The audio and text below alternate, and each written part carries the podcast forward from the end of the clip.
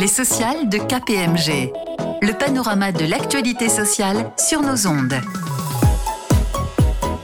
Bonjour à toutes, bonjour à tous. Je suis ravie de vous retrouver pour cette nouvelle édition des sociales de KPMG, le rendez-vous radiophonique spécialement dédié au droit social. Nous sommes le mardi 24 janvier 2023. Au micro, Xavier Carcin et Alban Eglinger. Bonjour Xavier. Bonjour Alban, bonjour à toutes et à tous. Au nom de toute l'équipe de KPMG Avocats, nous vous présentons nos meilleurs voeux pour cette nouvelle année 2023. Aujourd'hui, l'émission sera consacrée à la loi du 21 décembre 2022 portant mesures d'urgence relatives au fonctionnement du marché du travail en vue du plein emploi. Ce texte permet à l'État de conserver la main sur le régime d'assurance chômage et d'en poursuivre la réforme. La loi contient également des dispositions sur la relation entre l'employeur et le salarié et introduit notamment dans le Code du travail une présomption de démission en cas d'abandon de poste. Ce texte fixe par ailleurs les règles relatives à l'électorat et l'éligibilité aux élections dans l'entreprise, et ce, à la suite d'une décision du Conseil constitutionnel. Vous avez le programme des sociales, c'est parti. Le grand angle. Lors de sa présentation du projet de loi, le gouvernement a invoqué de fortes tensions de recrutement, notamment dans certains secteurs, pour justifier une série de mesures relatives au régime d'assurance chômage. Pourtant, à la lecture du texte, il apparaît que, sur certains points, la loi porte essentiellement sur la gouvernance de l'assurance chômage. La loi prévoit une suspension de la gouvernance classique du régime et la fixation de règles temporaires par décret. Pour bien comprendre le texte et ses enjeux, il est nécessaire, Xavier, de revenir sur les principes normalement applicables en matière de gouvernance de l'assurance chômage. Il faut savoir, Alban, que pour des raisons historiques, la gouvernance de l'assurance chômage appartient aux partenaires sociaux. Le Code du travail fixe les lignes directrices et prévoit que les mesures d'application sont déterminées par convention. Ces conventions d'assurance chômage sont négociées et conclues par les organisations patronales et syndicales représentatives au niveau national et interprofessionnel.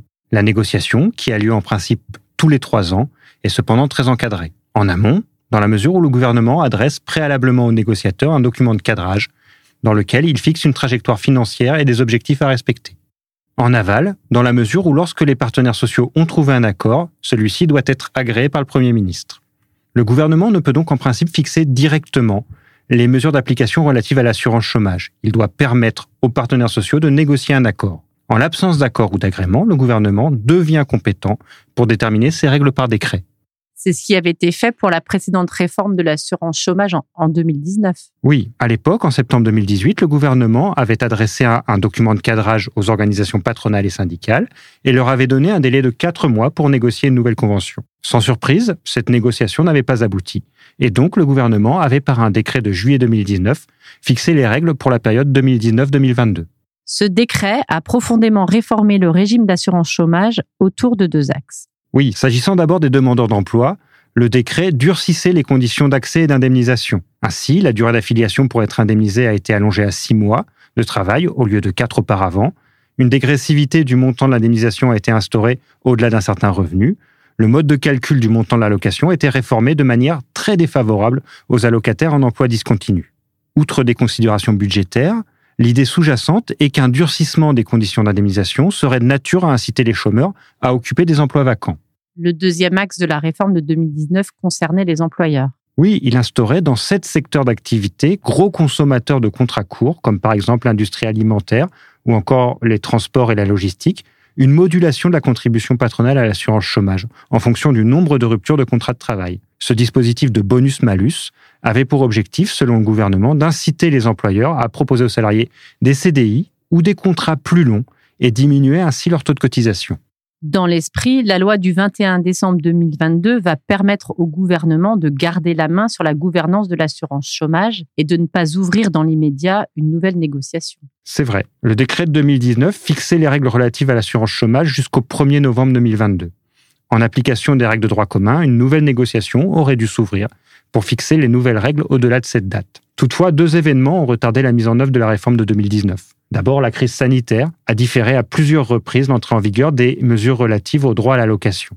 Ces dispositions n'ont été appliquées qu'à partir du 1er décembre 2021. Ensuite, le Conseil d'État a, en novembre 2020, annulé des aspects importants du décret de 2019, notamment le dispositif de bonus-malus. Et le gouvernement a été contraint de prendre un nouveau décret. En définitive, le bonus-malus n'a été mis en place qu'au mois de septembre 2022. Cette mise en œuvre tardive et la volonté de permettre à cette réforme de se déployer et de produire des effets a conduit le législateur à déroger de manière temporaire aux règles de gouvernance de l'assurance chômage. Le gouvernement conserve la main sur la gouvernance du régime et peut fixer les règles par décret jusqu'au 31 décembre 2023. S'agissant du bonus-malus, cette prorogation court jusqu'au 31 août 2024. L'urgence invoquée par la loi de décembre 2022 consistait donc surtout à maintenir la réforme de 2019. Le texte prévoit-il des changements concernant le droit à l'allocation d'assurance chômage? La loi prévoit deux mesures qui se situent dans la ligne précédente, à savoir durcir les règles d'indemnisation pour inciter les chômeurs à occuper des emplois vacants. La première mesure consiste à priver du droit à l'allocation le demandeur d'emploi qui, au cours des 12 mois précédents, aura à deux reprises, au terme d'un contrat précaire, refusé une proposition d'emploi similaire en contrat à durée indéterminée. Ainsi, l'employeur qui propose un emploi similaire au salarié en CDD ou en contrat de mission doit lui faire une proposition écrite et, en cas de refus, en informer Pôle emploi en justifiant du caractère similaire de l'emploi proposé on peut émettre des doutes sur l'effectivité du dispositif qui dépend exclusivement d'une information que l'employeur n'a aucune obligation de délivrer à Pôle emploi. La deuxième mesure est plus significative. De manière inédite, elle permet de moduler pour la première fois en France l'indemnisation du chômage en fonction de la conjoncture. En effet, le Code du travail prévoit désormais que les conditions d'activité antérieures pour l'ouverture ou le rechargement des droits et la durée des droits à l'allocation d'assurance peuvent être modulées en tenant compte d'indicateurs conjoncturels sur l'emploi et le fonctionnement du marché du travail. Les règles d'indemnisation deviennent contracycliques. Quand la conjoncture économique est bonne, on durcit les règles d'indemnisation. À l'inverse, ces règles sont adoucies si la conjoncture se dégrade. La modulation peut porter sur deux points la durée d'activité pour bénéficier de l'allocation ou la durée du versement de l'allocation. Elle ne peut pas porter sur son montant. Le décret devrait être publié prochainement. Il prévoit que si le taux de chômage est inférieur à 9%, la durée d'indemnisation est diminuée de 25%. Aujourd'hui, le taux de chômage étant autour de 7%, la durée d'indemnisation du chômage devrait baisser de 24 à 18 mois à partir du 1er février 2023.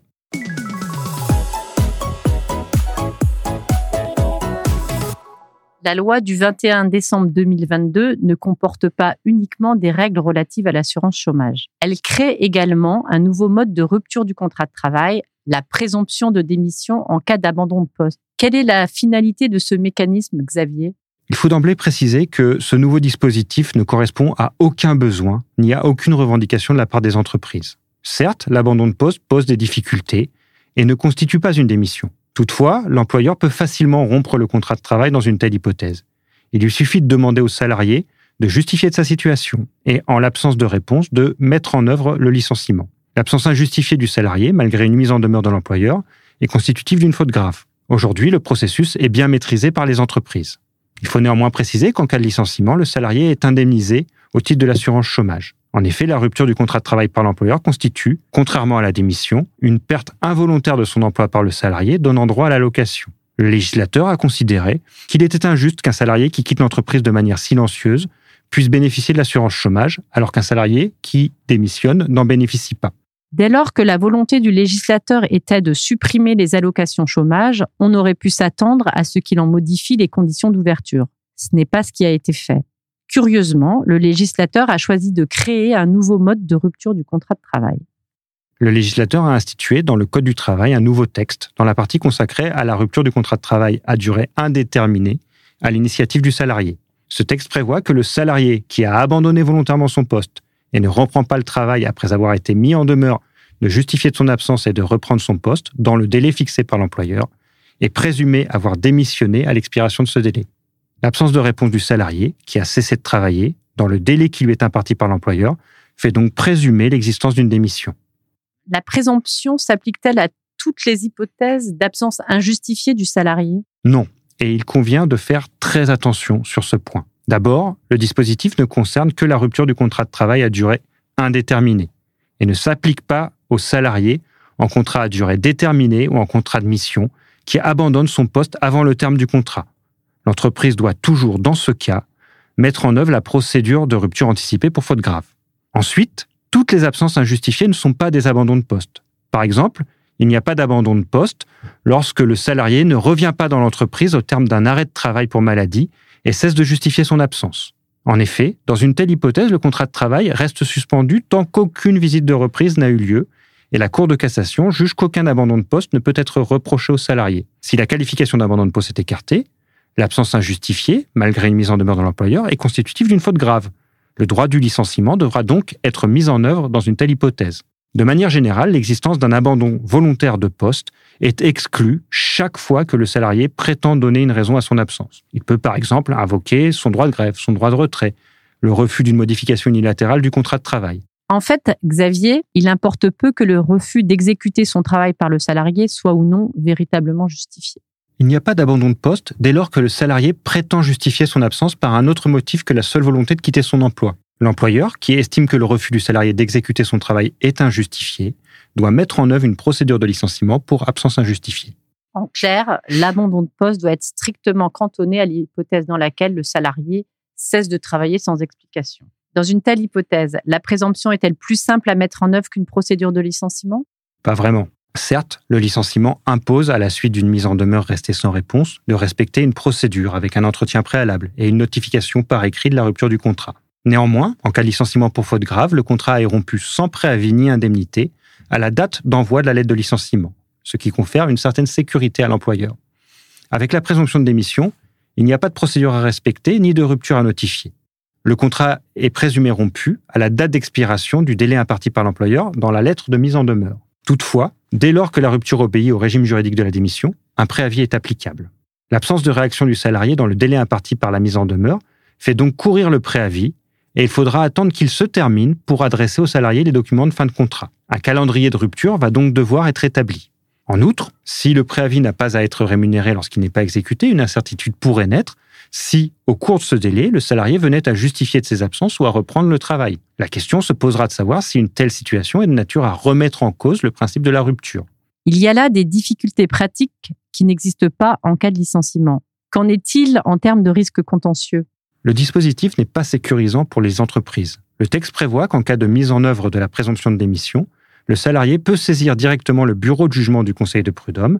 La juridiction doit statuer à bref délai. La présomption est simple et peut donc être remise en cause. On ignore aujourd'hui totalement comment le dispositif va être accueilli et appréhendé par les juridictions. Faudra-t-il, pour que la présomption de démission soit écartée, que la rupture soit imputable à un manquement de l'employeur? Ou suffira-t-il au contraire au salarié de rapporter des éléments par exemple des certificats médicaux, justifiant a posteriori son absence? Ce nouveau dispositif soulève donc de réelles incertitudes. On peut penser que le licenciement doit et va rester le mode de rupture privilégié en cas d'absence injustifiée.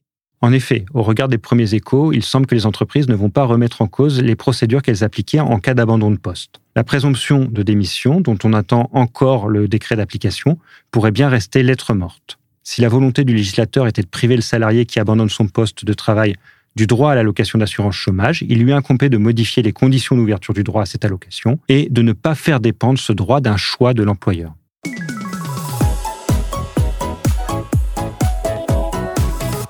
Dans un tout autre domaine, la loi du 21 décembre 2022 comporte également des dispositions relatives à l'électorat au comité social et économique. Pourquoi avoir pris de telles dispositions qui n'entre pas dans l'intitulé de la loi, à savoir le fonctionnement du marché du travail en vue du plein emploi? Vous avez raison, Alban, cette question de l'électorat au CSE ne relève pas du marché du travail, mais comble un vide juridique consécutif à une censure du Conseil constitutionnel. Il faut en effet savoir que, sur le fondement des anciens textes, la Cour de cassation refusait la qualité d'électeur à certains salariés qu'elle assimilait à l'employeur. Deux catégories de salariés se trouvaient ainsi exclus l'électorat, ceux qui disposaient d'une délégation de pouvoir écrite et ceux qui représentaient l'employeur devant les représentants du personnel. En pratique, dans certaines entreprises, une part significative des cadres se voyait interdit de voter aux élections. À la suite d'une question prioritaire de constitutionnalité, le Conseil constitutionnel a, en novembre 2021, estimé que cette situation n'était pas conforme à la Constitution. Le Conseil constitutionnel a donc censuré la disposition du Code du travail définissant l'électorat au CSE. Cependant, afin de ne pas remettre en cause les élections passées et de ne pas paralyser la mise en place de représentants du personnel, il avait différé les effets de sa censure au 31 octobre 2022. La période de survie du texte expirant, il devenait donc indispensable de définir à nouveau l'électorat aux élections des membres du CSE. Quels sont donc les changements apportés par la loi? Le législateur a distingué les conditions pour être électeur, c'est-à-dire pour participer aux élections, des conditions pour être éligible, c'est-à-dire pour se porter candidat et être élu représentant du personnel. Il est désormais prévu que sont électeurs l'ensemble des salariés, sous certaines conditions. Le principe est que tous les salariés, même les cadres susceptibles de représenter l'employeur, peuvent voter. S'agissant en revanche de l'éligibilité, le texte prévoit l'exclusion des proches de l'employeur, c'est-à-dire son conjoint et les membres de sa famille, ainsi que des salariés qui disposent d'une délégation écrite particulière d'autorité leur permettant d'être assimilés au chef d'entreprise, ou les salariés qui représentent l'employeur devant le comité social et économique. On ne peut pas représenter à la fois l'employeur et les salariés. En cette période de renouvellement des comités économiques et sociaux, les entreprises doivent veiller à tenir compte de ce changement pour l'établissement des protocoles d'accords préélectoraux et des listes électorales. Cette édition des sociales de KPMG touche maintenant à sa fin et nous espérons qu'elle a répondu à vos attentes. Nous vous retrouverons avec grand plaisir au micro de cette émission en mars prochain. Pour aller plus loin sur tous ces sujets, vous pouvez consulter nos publications sur le site internet et vous abonner au compte LinkedIn de KPMG Avocat. À bientôt sur nos ondes. Les sociales de KPMG. Une émission de Radio KPMG.